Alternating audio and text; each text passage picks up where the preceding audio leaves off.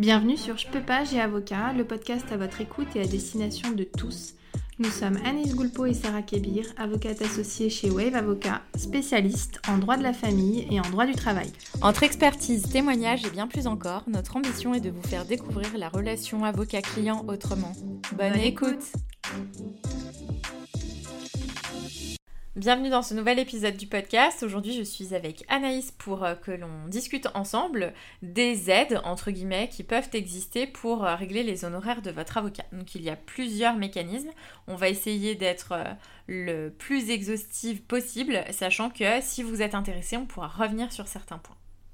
Alors, c'est vrai que souvent on peut se poser la question, euh, on a besoin d'avoir euh, un avocat, on a besoin d'avoir recours au service d'un avocat, mais on se dit, bon, bah, peut-être qu'il existe des moyens euh, d'avoir une prise en charge totale, partielle des honoraires de mon avocat, ou peut-être qu'il existe, comme aux États-Unis, des avocats commis d'office, qu'on ne payerait pas selon notre situation. voilà, donc ça, c'est vraiment, on va essayer de vous retracer un petit peu les grandes lignes de cette question afin de pouvoir vous aiguiller. Alors, il faut savoir déjà que vous pouvez avoir ce qu'on appelle une protection juridique. Une protection juridique, vous allez euh, peut-être en entendre parler ou vous en avez peut-être déjà entendu parler parce que déjà c'est de plus en plus répandu. Euh, et qu'on vous demande de plus en plus au niveau de vos banques, au niveau de vos assurances, si vous voulez souscrire euh, la petite option protection juridique. Parfois même, ils ne vous demandent pas, c'est compris dans votre contrat, puis vous vous en rendez compte le jour où vous en avez besoin. Donc la protection juridique, ça va être un mécanisme qui va être un peu, bah, même totalement assurantiel, c'est-à-dire c'est une assurance, une banque, etc., qui va prendre en charge une partie ou tous euh, les honoraires de votre avocat. En général, c'est des barèmes.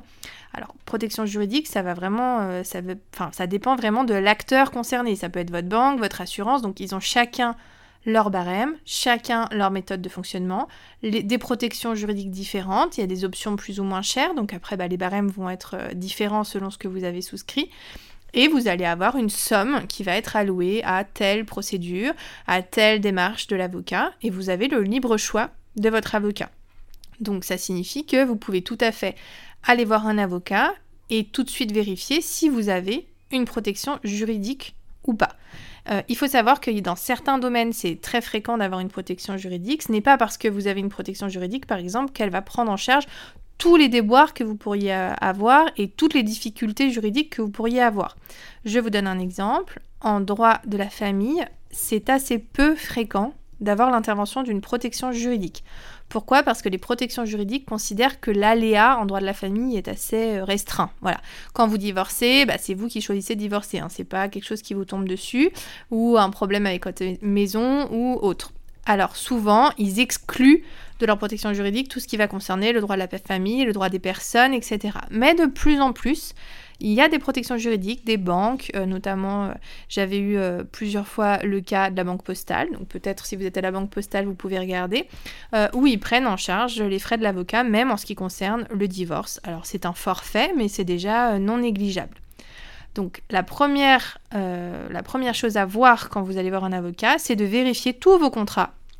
Assurance habitation, banque, donc carte bancaire, etc. Et tout ce que vous avez pu euh, souscrire, euh, parfois on souscrit des choses sans vraiment euh, s'en rendre compte, où on a une vieille assurance, on continue de la payer mais on ne sait plus trop dans telle banque ou dans tel organisme, bah, ça vaut vraiment le coup de se renseigner, de leur demander si vous avez souscrit une protection juridique.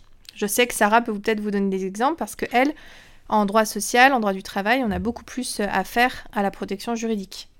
Mais surtout, ce que je voulais dire, c'est que euh, parfois, quand on demande à nos clients s'ils en ont une ou quand on les reçoit en amont d'un contentieux, on leur dit est-ce que vous avez une assurance de protection juridique? Si vous n'en avez pas, ça pourrait être utile et on leur présente ce que c'est.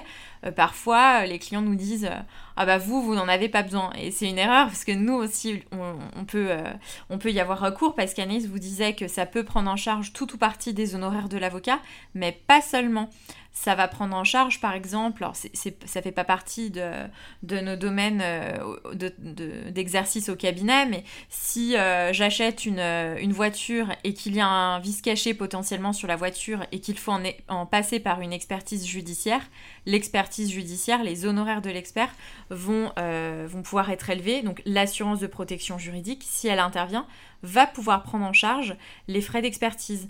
En matière immobilière, c'est pareil, il y a tout un tas d'exemples. Il n'y a pas que les honoraires d'avocat, il y a aussi les frais d'huissier. Quand on va envoyer une assignation, les, euh, les honoraires de l'huissier vont pouvoir être pris en charge. Donc de manière euh, parfaitement euh, globale, vous allez pouvoir avoir un, vrai bénéfice, même si l'intégralité des honoraires ne sont pas pris en charge. Alors comme Anaïs le demandait, en droit du travail, c'est assez classique hein, quand un assureur de protection juridique intervient. dans les barèmes, il est prévu la prise en charge de l'audience de conciliation. Donc ça va couvrir pour partie l'examen du dossier, la rédaction de la requête et l'audience de conciliation. Ça peut aller jusqu'à une couverture totale de nos honoraires, ça dépend du dossier. Euh, ça peut être une prise en charge seulement partielle. Euh, si c'est un dossier somme toute assez simple et que l'assureur intervient correctement, on va pouvoir se caler sur le barème. Si c'est un dossier très volumineux qui nécessite beaucoup d'heures de travail, par exemple sur des demandes en harcèlement moral ou en rappel de salaire, donc des dossiers un peu chronophages, on va demander un complément. Ça fonctionne un petit peu comme une mutuelle finalement. Mhm. Euh, ça va pouvoir prendre en charge selon les contrats tout ou partie. Et puis on va avoir aussi euh, une prise en charge, un forfait pour euh, l'audience du bureau de jugement. S'il y a un appel, on pourra avoir une prise en charge pour l'appel. Par contre, ce qu'il faut préciser, c'est que l'assureur ne va jamais prendre en charge les condamnations qui seraient mises à la charge des parties. Ça, c'est important. Euh, il faut l'avoir en tête, hein, c'est pas quelque chose qui vous garantit que euh, vous pouvez faire n'importe quoi, c'est pas grave, si vous êtes condamné, vous serez assuré. C'est pas une assurance au même type que l'assurance de responsabilité, c'est une assurance qui va vous permettre d'être assisté euh, et de, suivre votre procédure avec une prise en charge, mais ça ne vous garantira pas le remboursement des condamnations qui seront mises à votre charge. Oui, c'est pas euh, une certitude, c'est-à-dire que ce n'est pas parce qu'on a une protection juridique qu'on se dit bon bah allez, euh, je tente euh, toute action parce que de toute façon j'ai rien à perdre. Si, vous avez toujours quand même un risque, c'est-à-dire si votre action n'est pas considérée comme bien fondée par le juge et que vous êtes condamné bah, à une condamnation à de l'argent ou même à un article 700, c'est-à-dire une prise en charge des frais de l'autre, et eh bien ça, votre protection juridique ne viendra pas euh, vous rembourser, vous prendre en charge ces frais-là. Ce qu'elle aura pris en charge, c'est votre avocat qui vous a défendu pendant cette procédure, en tout ou partie. Euh, au-delà de cette protection juridique, on peut avoir aussi d'autres euh, moyens qui sont un peu du même ordre. Par exemple, dans les grandes entreprises ou même dans les petites entreprises, mais avec les, les CE, les syndicats, voilà, ça pareil, renseignez-vous, souvent c'est dans les grandes entreprises, il peut y avoir des prises en charge, des aides, des dispositifs aussi euh, un peu euh, sociaux, entre guillemets, où il y a un budget qui est alloué, vous pouvez faire une demande exceptionnelle en expliquant votre situation et ils peuvent vous aider. Voilà, c'est des choses auxquelles on peut euh, penser, peut-être de manière moins évidente, mais ça intervient quand même en droit de la famille, j'ai eu le cas à de nombreuses reprises. Et surtout, l'aide principale, en tout cas l'aide qui vient en tête euh, des personnes quand on dit est-ce qu'on peut avoir une participation pour l'avocat, ça va être l'aide juridictionnelle. Euh, et là, je vais laisser euh, Sarah présenter l'aide juridictionnelle parce qu'elle est plus douée que moi pour, pour tous ces mécanismes. Alors l'aide juridictionnelle, ça, ça, va être la participation de... Bah, de, nous tous, hein, de, la, de, la, solidarité nationale, pour aider les justiciables les moins aisés à pouvoir euh, accéder à, un avocat. Alors ce qu'il faut savoir, c'est que l'aide juridictionnelle va intervenir uniquement subsidiairement. Donc si on a une protection juridique, c'est la protection juridique qui va intervenir. L'aide juridictionnelle, c'est vraiment en cas de dernier recours. Euh, et ça va être conditionné. Tout le monde n'a pas le droit à l'aide juridictionnelle. Alors si ça vous intéresse, on pourra éventuellement faire un épisode de podcast dédié à ça. Mais il y a plusieurs choses à savoir. La première, c'est que comme toute aide, elle est, euh, comme la plupart en tout cas des aides, elle est sous condition de ressources.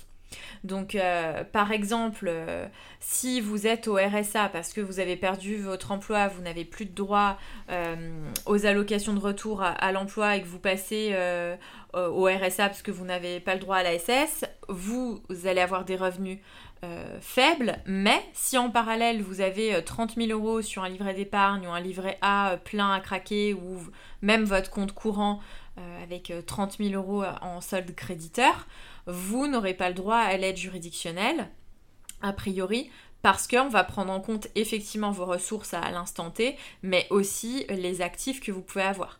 De la même manière, par principe, alors il faut regarder les spécificités, hein, mais par principe, si vous, êtes, euh, si vous avez des biens immobiliers, ça va être un motif de refus, euh, de rejet de l'aide juridictionnelle. Et l'aide juridictionnelle donc, va prendre en compte vos ressources et les ressources de toutes les personnes qui vivent sous votre foyer. Donc parfois, euh, moi ça m'est arrivé d'avoir des personnes me disant bah, je suis au chômage, c'est bon, j'ai l'aide juridictionnelle. Et on se rend compte quand elles remplissent le dossier qu'elles vivent chez leurs parents et que les deux parents travaillent.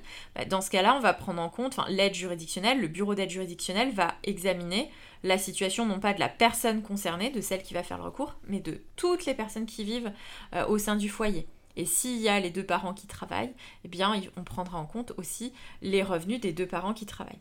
Vous trouverez assez facilement, on vous met ça dans, les barres de description, le simulateur d'aide juridictionnelle, euh, qui pourra vous donner une tendance. L'aide juridictionnelle peut être totale ou partielle. Si l'aide juridictionnelle est totale, votre avocat ne pourra pas vous demander d'honoraires euh, complémentaires. Si c'est une aide juridictionnelle partielle à hauteur de 25 ou de 50%, l'avocat vous proposera une convention d'honoraires euh, complémentaires qui devra être validée, enfin visée par l'ordre des avocats, hein, pour contrôler euh, notamment le fait qu'elle soit proportionnée et adaptée à votre situation. Et enfin, ce qu'il faut savoir, c'est que euh, l'aide juridictionnelle et l'avocat commis d'office, c'est pas la même chose. Un avocat commis d'office, c'est de dire je demande à un avocat commis d'office parce que je ne connais pas d'avocat, donc je demande au bâtonnier, au chef des avocats, entre guillemets, de désigner un avocat pour qu'il euh, m'assiste. Mais ça ne veut pas dire que l'avocat sera à l'aide juridictionnelle. Hein, une personne, on peut imaginer quelqu'un qui soit euh, qui ait des revenus très confortables, qui ne connaisse pas d'avocat, il pourra avoir un avocat commis d'office. Hein, il y aura une convention d'honoraires. Donc l'avocat commis d'office va intervenir en fonction, si euh, vous êtes à l'aide juridictionnelle, vous bénéficiez de l'aide juridictionnelle, ben, euh, euh, il demandera l'aide juridictionnelle au terme du dossier, et puis sinon, il vous proposera une convention d'honoraires. Dans tous les cas, il faut aussi retenir une deuxième chose, c'est que l'avocat n'est pas obligé d'accepter l'aide juridictionnelle. Admettons que vous ayez le droit à l'aide juridictionnelle totale, vous trouvez un avocat qui, qui semble, enfin qui vous plaît, vous, trouvez qu'il il a l'air compétent dans la matière que vous visez, vous aimez euh, l'image qu'il renvoie, on vous l'a recommandé, vous allez le voir et vous dites bah, je bénéficie de l'aide juridictionnelle. L'avocat n'est pas obligé de l'accepter. Et là, il y a deux solutions. Soit vous voulez quand même cet avocat et vous dites bah, je ne bénéficie pas de l'aide juridictionnelle, je préfère payer des honoraires parce que je veux vraiment cet, avocat. Soit l'avocat va vous dire, ben, dans ces conditions-là, je, n'accepte pas votre dossier, je ne souhaite pas suivre cette procédure à l'aide juridictionnelle et on a le droit de refuser sans avoir à motiver notre décision. Donc on pourrait hein, aussi faire un épisode de podcast dédié à ça, c'est pas l'objet euh, ici, mais c'est un mécanisme qui va vous permettre d'avoir une prise en charge totale ou partielle des honoraires d'avocat.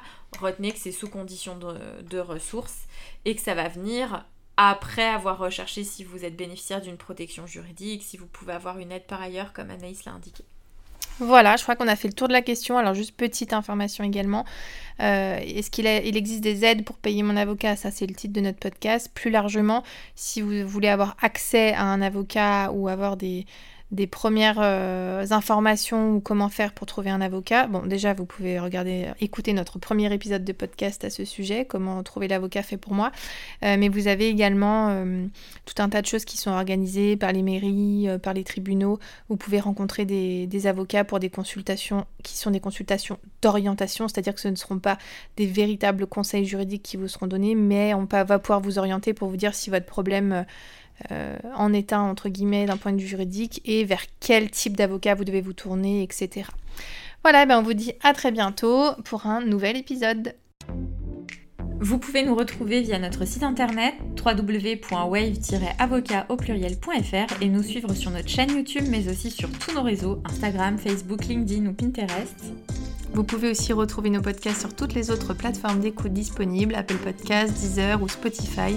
N'hésitez pas à nous poser vos questions, à laisser un avis et nous sommes à votre écoute. À bientôt